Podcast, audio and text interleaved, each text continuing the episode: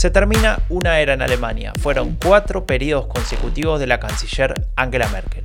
Es un final anunciado, planeado, programado, como muchas cosas en este país, pero también es un escenario inestable, polarizado, complejo, como otras cosas por acá. Y sabes qué? Esta es una combinación genial, o al menos a Raúl Gil y a mí nos encanta, porque nos permite hablar de una de las cosas que más nos divierte, la política. Y en este podcast vamos a hacer lo que hacemos desde hace casi una década con Raúl, hablar, analizar, discutir sobre política alemana, pero en español. Yo soy Franco de Ledone, y esto es el fin de la era Merkel.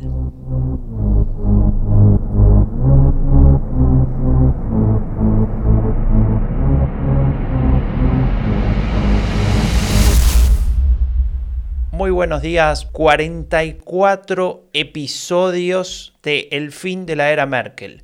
Y prometimos, cuando empezamos con este proyecto, hacer más de 50, alrededor de 50, pensábamos que esto iba a durar un año. Así que Raúl, buenos días, ¿cómo estás? Tengo que hacerte una pregunta. Y es una pregunta que, no sé, puede sonar un poco alarmista, pero bueno, a veces hay que apelar al drama porque, bueno, eso lo exige mi, mi porcentaje de ADN italiano, ¿no? De drama queen que llevo en mi cuerpo. Así que te voy a hacer la pregunta.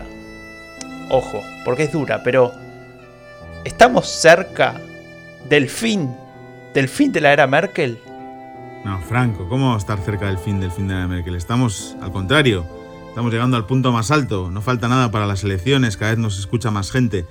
Hoy por la mañana eh, me despertaba algunas menciones en Twitter de Julián Oroza, que decía, en las últimas dos semanas me comí los 40 episodios del fin de la Merkel. ¿Qué? Mi cabeza es un bucle infinito de The Frames y Los Verdes. Y tampoco entiendo por qué Franco no tiene pregrabada la intro, pero me encantó. Laburazo, contras, congrats. Entonces le contesto, le pongo oyente del mes.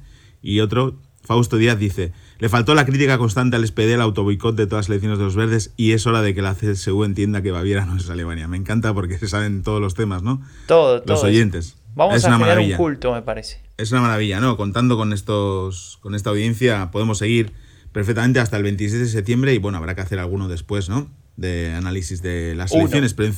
Uno. Uno. Vale, vale. bueno, pero es que encima hoy es un día muy especial, Franco, esta semana. ¿Por qué? Porque hemos, hemos empezado una colaboración con el Confidencial, el diario de los lectores y lectoras influyentes, ¿no? Es uno es el medio, uno de los medios eh, más leídos en España, siempre está entre el cuarto y el quinto medio más leído en España. Eh, impresiona, ¿no? Colaborar con un, con un medio así. Y nos contactó Enrique Andrés, que es el redactor jefe internacional en Confidencial, y la verdad es que ha sido todo muy fácil, ¿no? Compartimos con él una idea de lo que debe ser la información y el análisis, y bueno, le agradecemos desde aquí que ha tenido tanta paciencia con nuestro tiempo de entrega del primer artículo. Ha salido el primero, eh, salió ayer jueves. Lo, podéis leer en el Confidencial y cada semana, eh, esperemos que siempre los jueves, iremos contándole a... gráficas maravillosas. La, estética, digo, me encantó. Sí, tienen buena gente haciendo ahí diseño. Un saludo a los chicos de diseño del Confidencial. Iremos contando cada jueves a la audiencia española qué, está pasando en, Alemania, con la mirada puesta en las elecciones, pero yendo más allá, ¿no? Eh, hablando de temas más históricos o de contexto, etcétera. Y para, nos hace mucha ilusión o por varias razones, pero por dos principales. Que haya tanto interés en, en España por lo que pasa en las elecciones alemanas, cada vez más, y que hay demanda de información y análisis de calidad. Y también me parece, Franco, que es un reconocimiento a la labor que llevamos haciendo con el podcast desde hace casi, un año, ¿no? En estos 44 episodios, ¿no? Sí, sí, sí. Bueno, ver, bueno no me quieras cambiar el rol. Acá el, el, el, que se manda la parte siempre soy yo, no vos. Bueno, y luego especialmente contento que la sección se llame igual que el podcast, El fin de la Merkel. Y, sí. Y nada, no sé. Eh, yo estoy muy ilusionado. El, próximo artículo no podemos desvelar de qué irá, pero va a ser muy interesante. Se va a tratar de, Alemania. Se va a tratar de Alemania. Muy bien. Eh, pues nada, vamos a aprovechar. claro, te iba a preguntar, eh, ¿no querés contar un poco de qué va este primer artículo? Sí, cuéntalo tú, Franco, que bueno, bueno, se trata eh, básicamente de, un tema que en algún momento lo hemos hablado en este podcast, lo hemos escrito mucho en elecciones en alemania.com y tiene que ver también con entender eh, ciertas dinámicas importantes de, la política actual que, que se, se basan en esta división que existe en Alemania, que creíamos que existía, pero sigue estando ahí, y es eh, las dos Alemanias que coexisten, ¿no? Y más de una, más de uno me dirá, bueno, pero el muro ya se cayó, ¿de qué estás hablando?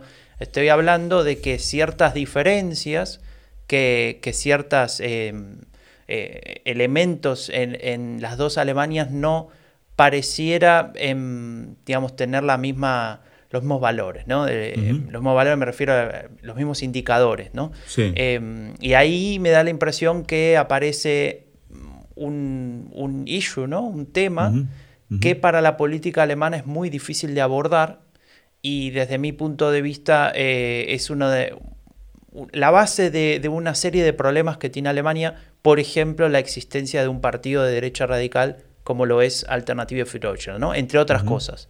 Eh, y en esa diferencia que existe entre, este, entre el este y el oeste, los ciudadanos de cada uno de los lugares eh, se sienten eh, de alguna manera perjudicados. Unos porque dicen de aquel lado les va mejor y nadie se ocupa de nosotros, que son los del este, y los otros que dicen, ah, estos siempre se quejan, están mucho mejor que antes, que son los del oeste, ¿no? Y en ese sentido, a la política también le, cuenta, le cuesta encontrar ese lugar en el cual se pueda construir una Alemania más justa y donde estas diferencias eh, no, no repercutan en, tantos aspectos, ¿no? Como la economía, como la demografía, como bueno, una serie de cuestiones que, bueno, hoy queríamos comentar. Lo de la demografía es tremendo, a mí me interesa mucho ese tema.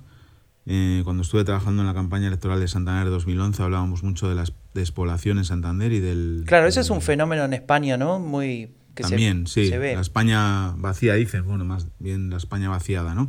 Pero aquí se puede ver claramente, hay dos mapas, que luego igual los podemos poner en la web, ¿no? Sí, si no eh, Ignacio después se, enoja. No, mentira, un abrazo Saludos, Ignacio.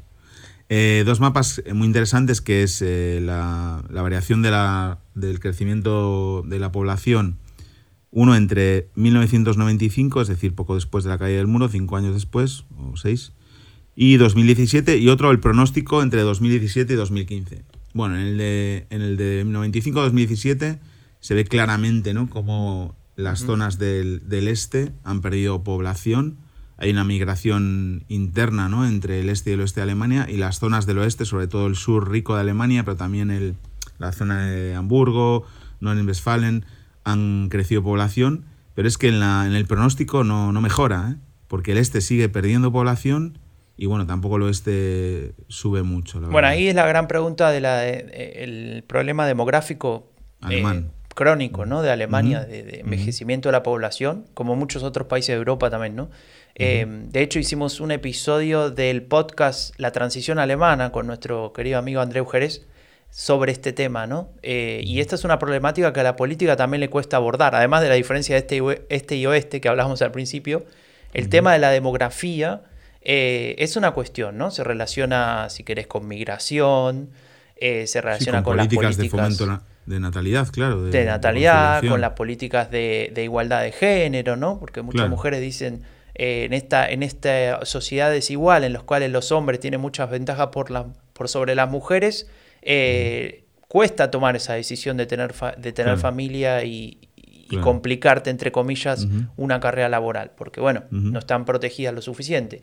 Entonces, bueno, eso es una, cuestión relevante y en el este, como vos decías, en, estos mapas que prometemos publicar en el Twitter, eh, claramente em, la, caída es brutal. Estamos hablando de, una, de una caída del 20% de la población en relación al día de hoy. Es tremendo.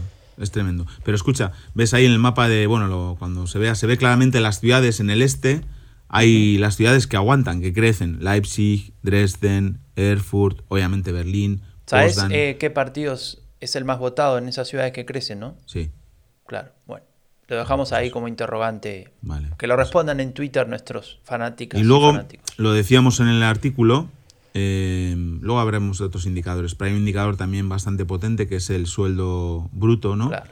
Eh, del oeste y el este. En 1991, en el este eran 1.280 euros al mes, en el oeste 2.250, es decir, una diferencia de 1.000 euros, ¿no? Eh, bueno, en el 91, o sea, 1.000 euros de ahora, 1.000 euros de ahora, obviamente porque no había el euro, pero bueno, está, está hecha el cambio. Y ahora es 2.790, 3.340, es decir, sigue habiendo 600 euros de diferencia. No son los 1.000 de entonces, pero tampoco se ha igualado, ¿no? Y ese es por igual, igual trabajo, igual sector, igual experiencia laboral. En el este ganas eh, casi el 20% menos, menos que en el oeste. Eh, es duro eso, ¿no? Es duro, es duro porque, bueno, y luego si es sumamos... Injusto, ¿no? ¿Eh? Es injusto, digo. Eh, yo hago todo lo mismo que el otro y el otro gana más. ¿Por qué? Si es el mismo país. Porque tal vez se podría entender si uno está, no sé, en Sudáfrica y el otro en Alemania. Bueno, no sé. Sí. Sí, pero es verdad que, que, es lo que decimos, son las dos Alemanias. Hay una especie de todavía el espíritu de dos países. Ayer me llamó la atención, eh, ha habido otras inundaciones en varias ciudades de Alemania, ¿no? Y vi un tuit de, de Annalena Baerbock hablando de las inundaciones y hablaba de Em, a todos los afectados del el este y el oeste de Alemania. O sea, ya no vale decir Alemania en general, sino hay que nombrar a, los dos. Esto es algún debate que tenemos hace tiempo y yo no tengo muy claro cómo hacer, cómo abordar.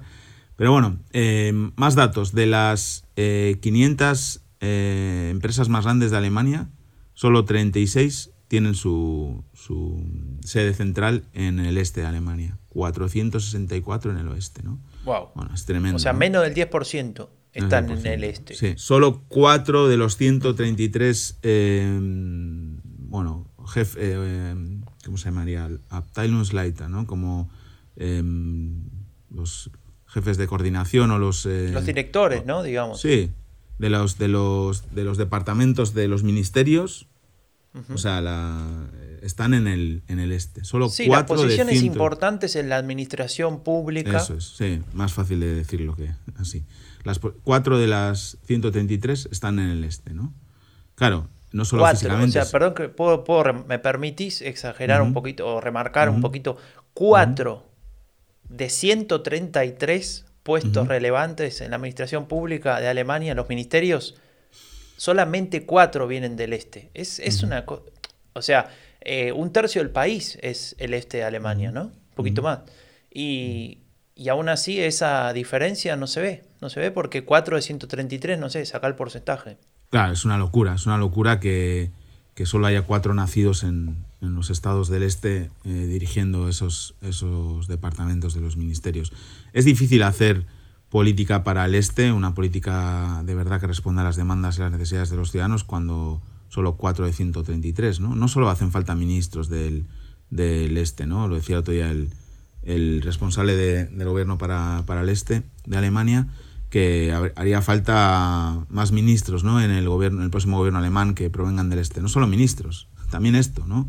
Eh, cargos altos de la administración, cargos intermedios. los juzgados, por ejemplo. La cantidad de jueces en el este que son del este es muy baja. La cantidad de personas del este en puestos líderes de las empresas, por ejemplo, ¿no? También.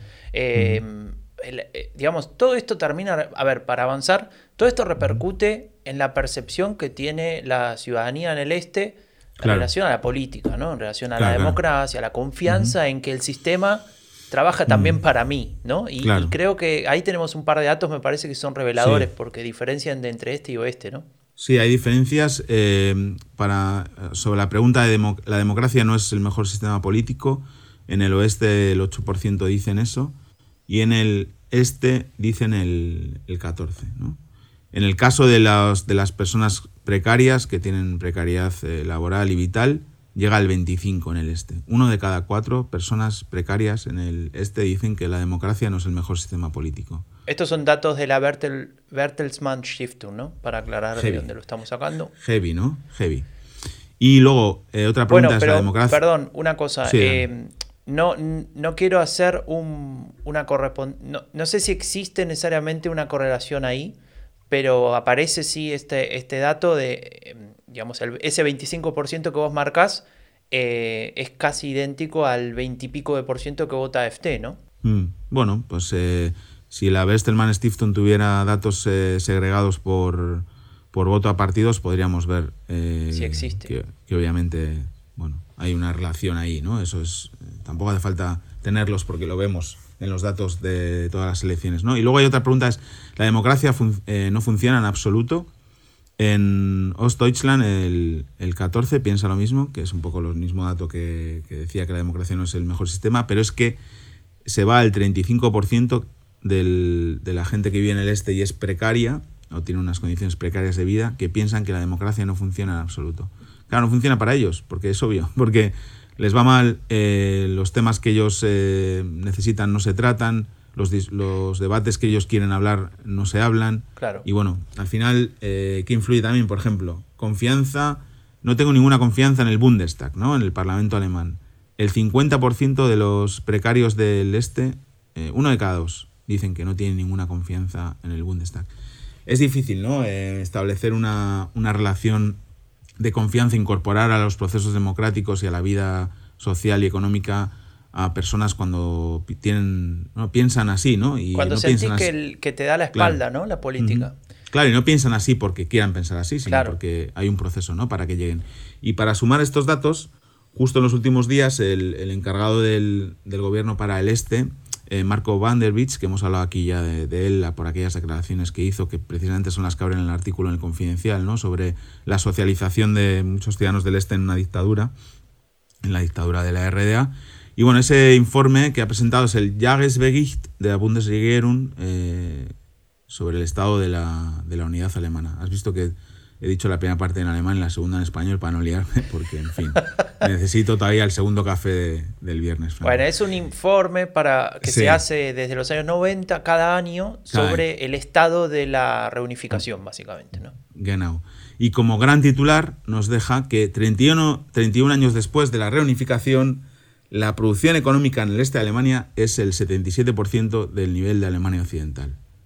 Es decir, que no está la, producción económica no está igualada, ¿no? Todo lo contrario. sí, sigue y bueno, en la, en la presentación del informe eh, se veía que Van der andaba muy cauteloso, ¿no? Porque las últimas declaraciones pues dieron mucho que hablar, esta sobre la socialización en una dictadura, y presentaba eh, los, los medios, o sea, los medios el informe, y se veía que quería salir de la polémica y lanzar un mensaje positivo, y dijo, que las diferencias se habían reducido, faltaría más, ¿no? que los alemanes de ambos territorios tenían formas similares de vida y actividades de ocio, sí, ambos van a Mallorca de vacaciones, y que lo único en donde había claras diferencias era el escepticismo en relación a la política, que es lo que habíamos hablado. Y hay unos datos también, el, el Bericht, el informe lo podemos poner ahí también en la web, si alguien que, que sepa alemán lo quiere leer, es un tochazo, pero es muy interesante, lo volveremos a recuperar, acaba de salir la semana pasada. Y hay un dato muy significativo que a mí me gusta siempre hablar de él, que es el porcentaje de extranjeros ¿no? en, Alemania. Y obviamente hay una gráfica en la que se ve que el porcentaje de extranjeros es mucho mayor en, los estados del oeste alemán que en los del este, donde es muy, muy bajo, ¿no? excepto obviamente Berlín, ¿no? Eh, Berlín este. Y es extraño porque es indirectamente proporcional al voto a partidos o a un partido que como AFD, claro. que como AFD que, que, está en contra de la, de la, presencia de extranjeros en Alemania, ¿no? Es que ahí, eh, Raúl, ahí aparece este tema, ¿no? De, relacionado con lo que decías antes, viste estos datos de, de, creer en la democracia o en el Bundestag o en la política, etcétera, que, que eran bastante bajos, especialmente en esos sectores más precarios. Tiene que ver con ese discurso eh, para capitalizar ese descontento, ¿no? O esa indignación o esa decepción con la política. Y, claro, eso puede ir relacionado con un discurso antimigración eh, porque ayuda a, o, mejor dicho, ofrece un chivo expiatorio para intentar entender por qué esto está así, ¿no? Eh, esas teorías conspirativas de que la política ayuda a eh, los que vienen de fuera y no a los alemanes, etcétera, prende muy bien, ¿no? Y, y eso es mucho más eficiente y útil ese discurso cuando no hay un extranjero cerca como para entender que es una persona igual que vos, que tiene los mismos problemas que vos, eventualmente, que eh, no, no, es diferente a vos más allá de su procedencia. Entonces, en ese sentido, bueno, queda claro que AFT tiene más capacidad de em, generar un electorado potente en el este a partir de el terreno fértil eh, que le genera esta desconfianza en la política, por la razón que sea, ¿no? Claro. Es algo que, en su momento hizo Dilinque, ¿no? No, no, no en relación con el tema de los extranjeros, pero Die Linke fue el partido del este durante mucho tiempo. Es verdad que cuando, cuando se hubo elecciones de nuevo eh, en el este de Alemania, tanto a nivel federal como en, los, en las regiones, pues ahí la CDU tuvo también muchos éxitos, ¿no? porque bueno, mucha gente quería pasar página de la, de la época de la dictadura, pero Die Linke aguantó ahí eh, con dos tipos de públicos, ¿no? digamos los nostálgicos puros de la dictadura, los que no querían que terminase la RDA, y luego también los que estaban eh, indignados con el proceso de reunificación o de absorción del, del, oeste, del este por el oeste. ¿no? Y, esa presencia de Die que, que, se ve claramente, por ejemplo, los porcentajes de voto de, eh, de Gysi en Berlín o en muchos mandatos directos que ganan en, en, el este, se ha ido perdiendo, salvo casos puntuales, como digo, como el de Gysi. Y, mucho lector que votaba a Die esto lo hemos hablado eh, durante muchos episodios, en, muchos momentos, se pasó a AFT, ¿no?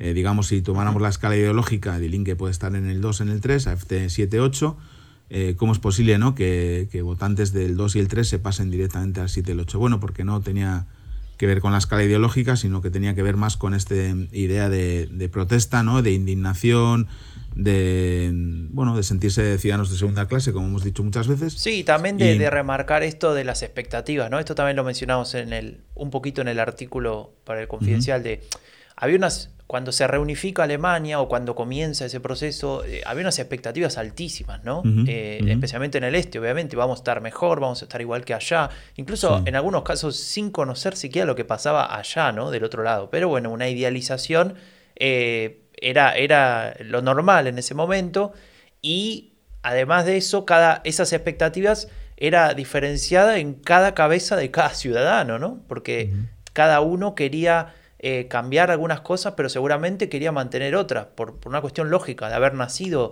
en ese, en ese otro país. Y en ese sentido, eh, después, eh, a, medida que van pasando los años, que, que no se dan esas expectativas, ya sea porque faltaba mayor igualdad, mayor velocidad, no, no había una, un reconocimiento de, de, los valores y de la cultura de esa gente del este, ¿no? que se estaba occidentalizando a la fuerza.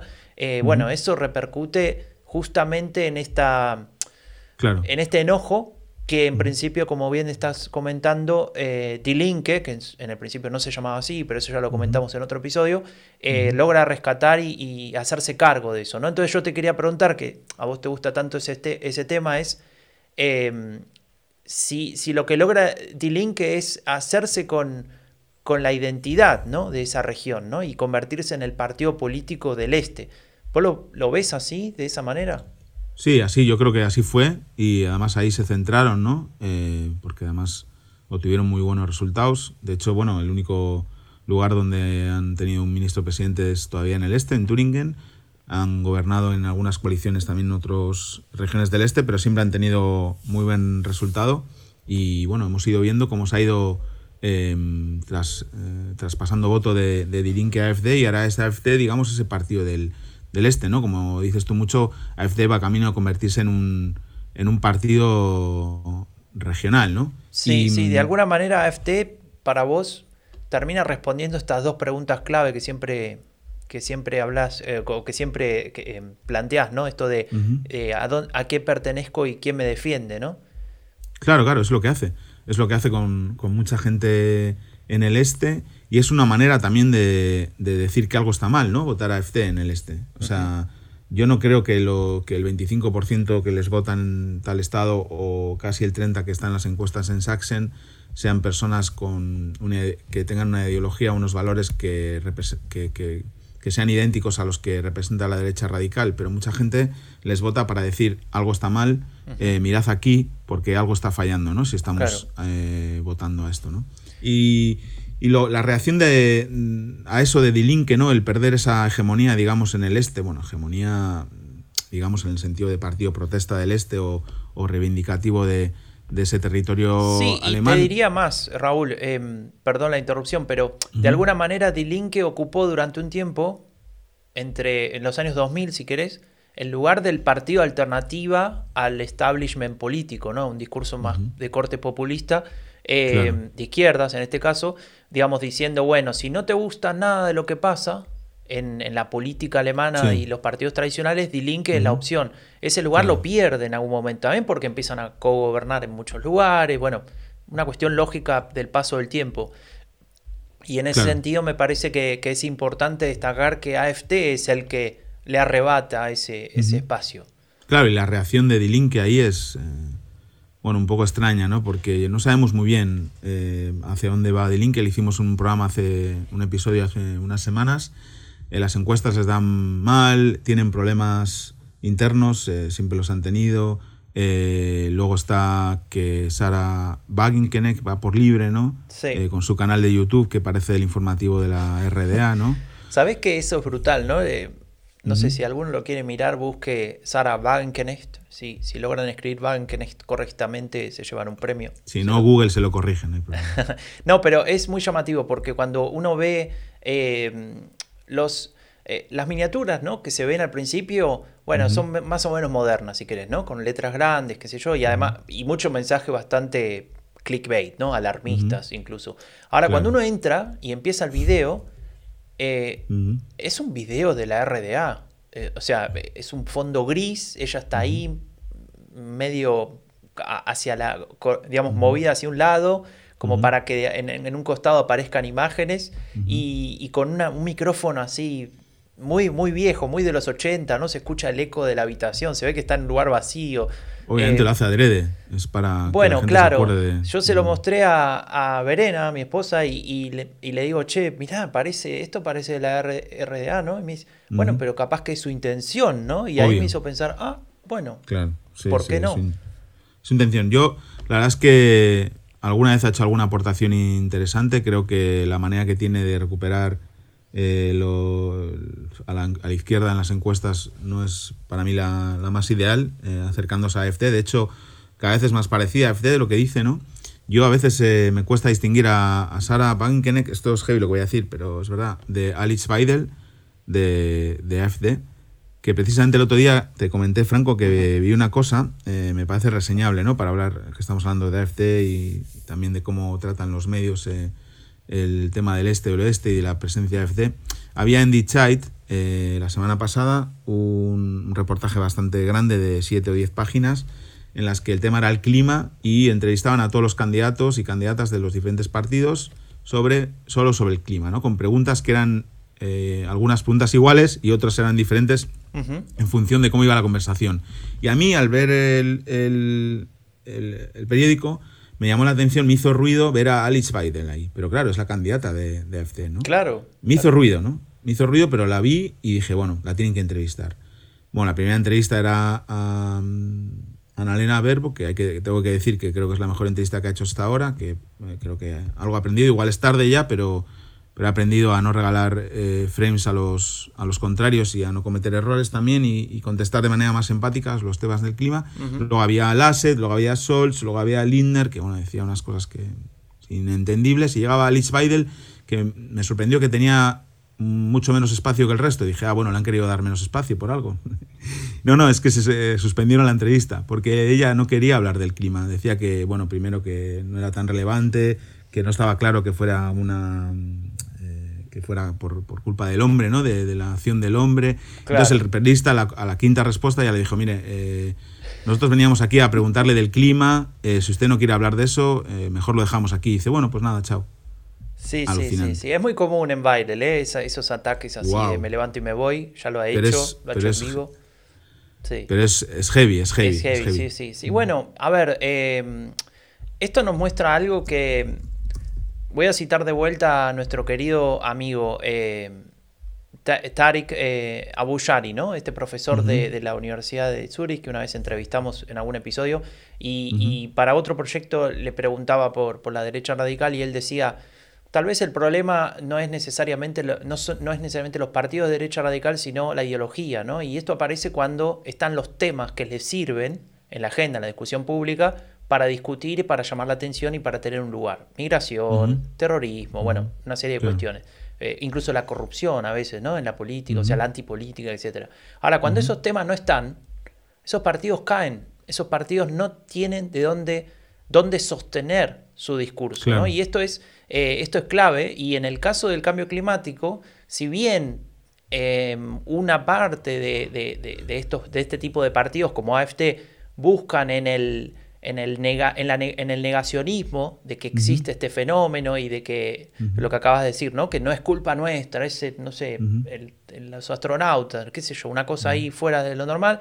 Eh, en realidad no logran eh, captar suficiente personas. Sí, bueno, algunos, algunos que creen en teorías conspirativas seguramente sí, pero ¿qué son? El, 5%, menos tal vez. El problema, Franco, es que mientras estamos haciendo este podcast, eh, en Eifel, que es una región del oeste de Alemania entre los estados de, de Norden-Westfalen y, y Rheinland-Pfalz, hay unas inundaciones enormes y ahora mismo hay, la policía dice que hay 70 personas desaparecidas en Alemania por las inundaciones, porque ha destrozado las casas. ¿Quién puede, quiere decir, se me pone la, lo estoy contando, Franco, y se lo estoy leyendo ahora mismo en su Deutsche Zeitung, una actualización, y se me pone la piel de gallina porque quién, en su sano juicio, quiere decir, cómo se puede hacer tanto daño a la política, a, la ciudadanía y, a, también al mundo, todavía sosteniendo ¿no? este tipo de, teorías negacionistas del, cambio climático. ¿no? Y yo creo que tienen que pagar por ello, ¿sabes? Para mí, eh, tanto los que niegan como los que gobiernan y no hacen nada, y ya me, enfado, la verdad. ¿eh? Porque, No, pero es tremendo, es tremendo, Franco, porque no puede ser. Y la realidad les va a, golpear en la cara, porque este tipo de episodios los estamos viendo desde hace muchos años y los vamos a ver cada vez más, y no se puede negar ¿no? la, evidencia. Hay todavía gente que querrá en eso, que, que, que, querrá creerlo, eh, pero no se puede negar la evidencia, y obviamente hay unos datos que que has comentado tú antes eh, de Baviera, que si quieres luego los comentamos, cómo, cómo el, tema del clima ha, sido, ha pasado a ser el, tema más importante en 2021, los, el gran problema para Baviera, eh, eh, para, decir, preguntando a los ciudadanos de Baviera para Alemania, cuando en el 2017 era el tema de la inmigración, ¿no? Claro. Entonces, obviamente, ahí AFD sufre, porque AFD le iba bien cuando hablábamos de la inmigración, de la crisis migratoria, cuando hablamos de, del Islam, cuando hablamos de todos los temas que le, que le benefician, ¿no? Porque ella estableció unos marcos que, sobre los que nosotros discutimos mal y entonces le beneficia. Pero si hablamos de cambio climático y de que hay 70 personas desaparecidas ahora en Eiffel, ¿qué tienen que decir sobre esto? Sí. Sí, eso es justamente ¿eh? lo que decía este profesor eh, eh Básicamente, si no está el tema, eh, este tipo de partidos no tienen lugar. Y ahí es donde pierden pierden apoyos, ¿no? Entonces, en, ese sentido, me parece que eh, es importante entender que si, si, discutimos, por ejemplo, si se discute como hacía el Decide, ¿no? Sobre cambio climático y AFT no quiere hablar, es porque claramente no le sirve de nada, ¿no? Y le sirve más, y creo que ahí eh, diría Alex Bail hizo, entre comillas, lo correcto para su partido, no hablar de eso, porque no le conviene. Eh, así que bueno. esto es como lo de, pero por volver y relacionar esto con lo que dices con el tema de las dos Alemanias y cerramos si quieres esta parte. Terminamos así el artículo en el confidencial, ¿no? Se puede resolver los agravios pendientes entre las dos Alemanias mientras la ultraderecha mantenga su fuerza electoral en el este, o sea, nos parece complicado porque ellos mm. viven de esos agravios, ¿no? Del rencor, de la incertidumbre y del miedo y los van a seguir alimentando. Es cierto que no ha habido aún un gobierno en Alemania que se haya ocupado, querido ocupar en serio de esta cuestión, pero pero a AFD obviamente le interesa que esos agravios sigan y que haya más diferencia de sueldo, más diferencia de, pérdida de población. Sí, cuanto, eh, cuanto peor mejor, ¿no? Es cuanto peor mejor, sí. Entonces, nada, eso es un, un, poco como resumen, ese era el final de nuestro artículo en el Confidencial. Hemos querido también dar algunos datos más y analizar este tema en, en el podcast y, si quieres volvemos un poco a la, a la, actualidad. Sí, ya que hablas de datos, ¿no? ¿Cómo estamos? Eh, un poquito para, para, contar el panorama que hace un par de días, ¿no? Que no, un par de episodios que no hablamos de encuestas, tampoco nos vamos a extender, pero una, un par de cuestiones clave, ¿no, Raúl? La primera es establecer la existencia de ciertas tendencias que se están, digamos, eh, solidificando, ¿no? Por un lado, la distancia entre el primer lugar que, tiene la Unión Demócrata Cristiana y la Unión Social Cristiana, la Unión, eh, ya, digamos, ratificado como el partido que va primero, tiene 30 puntos, ya hay un par de encuestadoras que le da 30 puntos, lo cual es un techo psicológico que, lograron alcanzar, que hacía tiempo que no, no, tenían desde abril, ¿no? Hace bastante. Y al mismo tiempo la diferencia con los verdes, ¿no? Que es de 11 puntos, sostenida, y prácticamente todas las encuestas eh, le dan esa diferencia entre el primero y el segundo.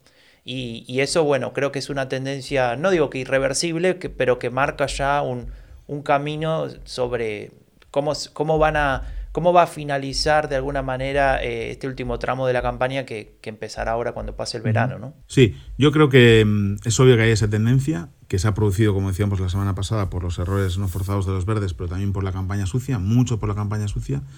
Espero que los verdes eh, puedan... Yo soy optimista porque la última entrevista que he leído de Annalena Baerbock en The la he visto decir responder de otra manera a las cosas, poniendo ejemplos eh, para también segmentos de, de, su potencial electorado que no son los clásicos, sino otros más precarios a los que también podrían llegar, ¿no? Hablando de otra manera del clima, em, porque al final eh, lo que hablamos, eh, hablamos muchas veces, ¿no? la crisis climática golpea más a los, que, a los que menos tienen y golpea más a los que menos han contribuido a ella, porque las personas que menos recursos tienen eh, conducen autos de menor potencia, viajan en avión menos, etcétera, ¿no? Eh, y, han contribuido, o sea, eh, menos a, la crisis climática. Al final lo tienen que pagar más porque el, resultado de esa crisis climática, si no tomamos medidas, va a ser menos justicia social, ¿no?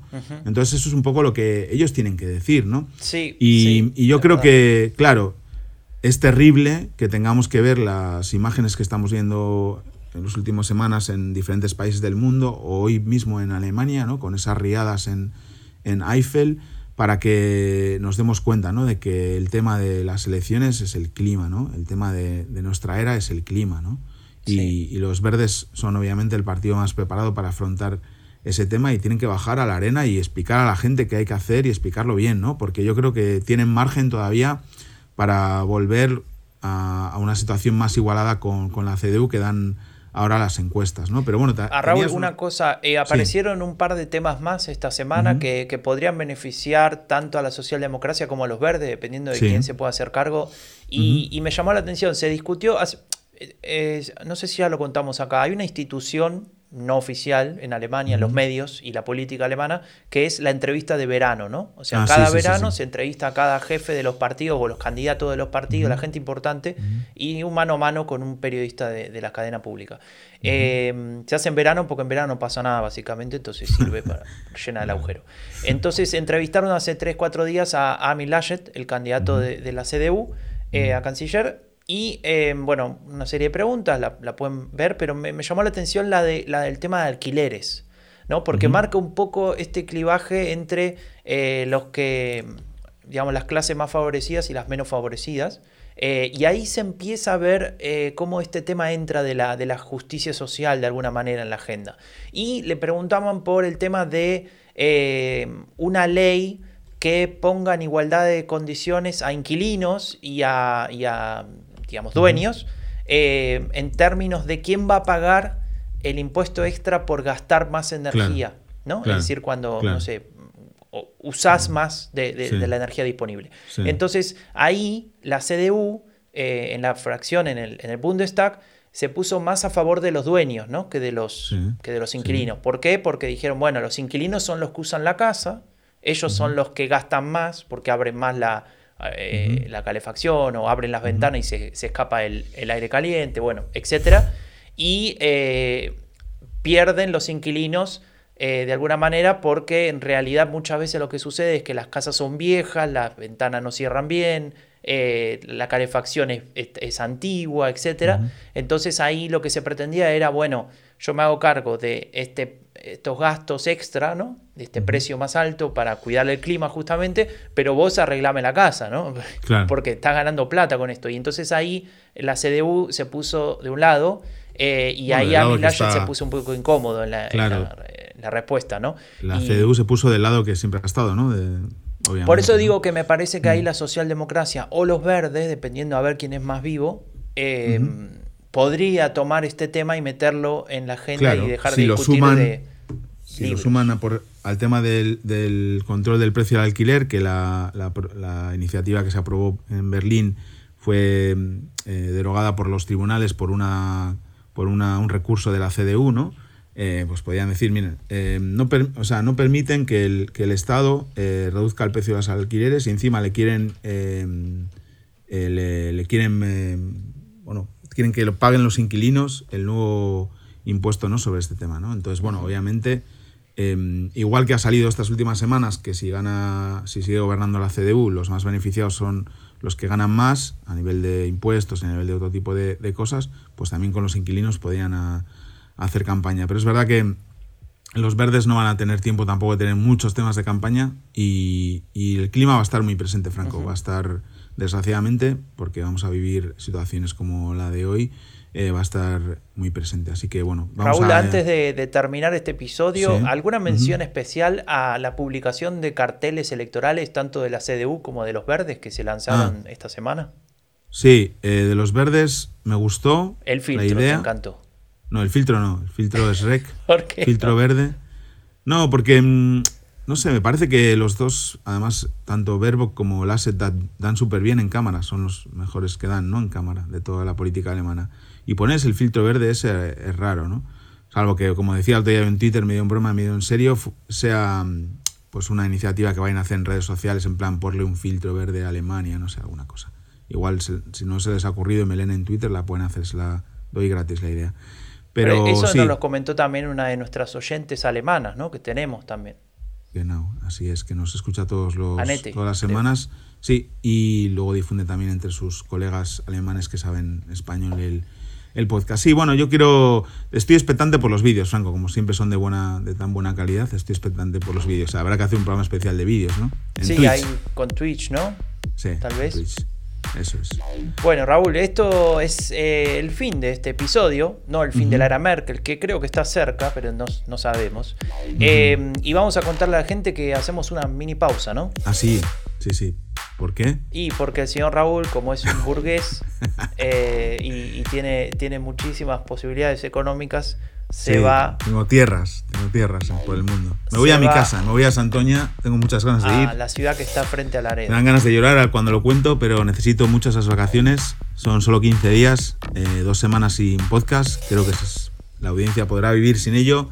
Algún tweet escribiré desde la playa o después de comerme un octavillo de anchoas en la mutua. Y nada, eh, os esperamos de nuevo la primera semana de agosto. Eh, como siempre, aquí en el fin de la Merkel. Y ya que este, este podcast se trató de las dos Alemanias, mientras que uno se va a la playa, el otro se queda trabajando en Baviera. Así que. Claro. Así tenéis ese Producto Interior Bruto en Baviera. Voy a cerrar este episodio, Raúl. Muchas gracias a todos los y a todas los que nos escuchan semana a semana por estar ahí, por los mensajes. Estamos muy contentos de, todo lo que nos cuentan en Twitter. Adelante, si tienen ideas, si tienen ganas de, comentarnos cosas, estamos siempre abiertos a, ideas. Nos vemos entonces, no la semana que viene, no la otra, en tres semanas. Eh, y, nos reencontraremos para seguir hablando de la política alemana. Hasta la próxima.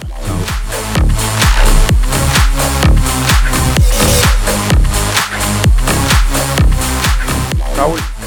Dime, Franco te voy a preguntar algo, pero tenés que responder con la verdad porque esto va a quedar grabado. Sí, sí, claro. ¿Me vas a traer anchoas? Sí, esta vez sí, Franco, esta vez sí. Seguro, ¿no?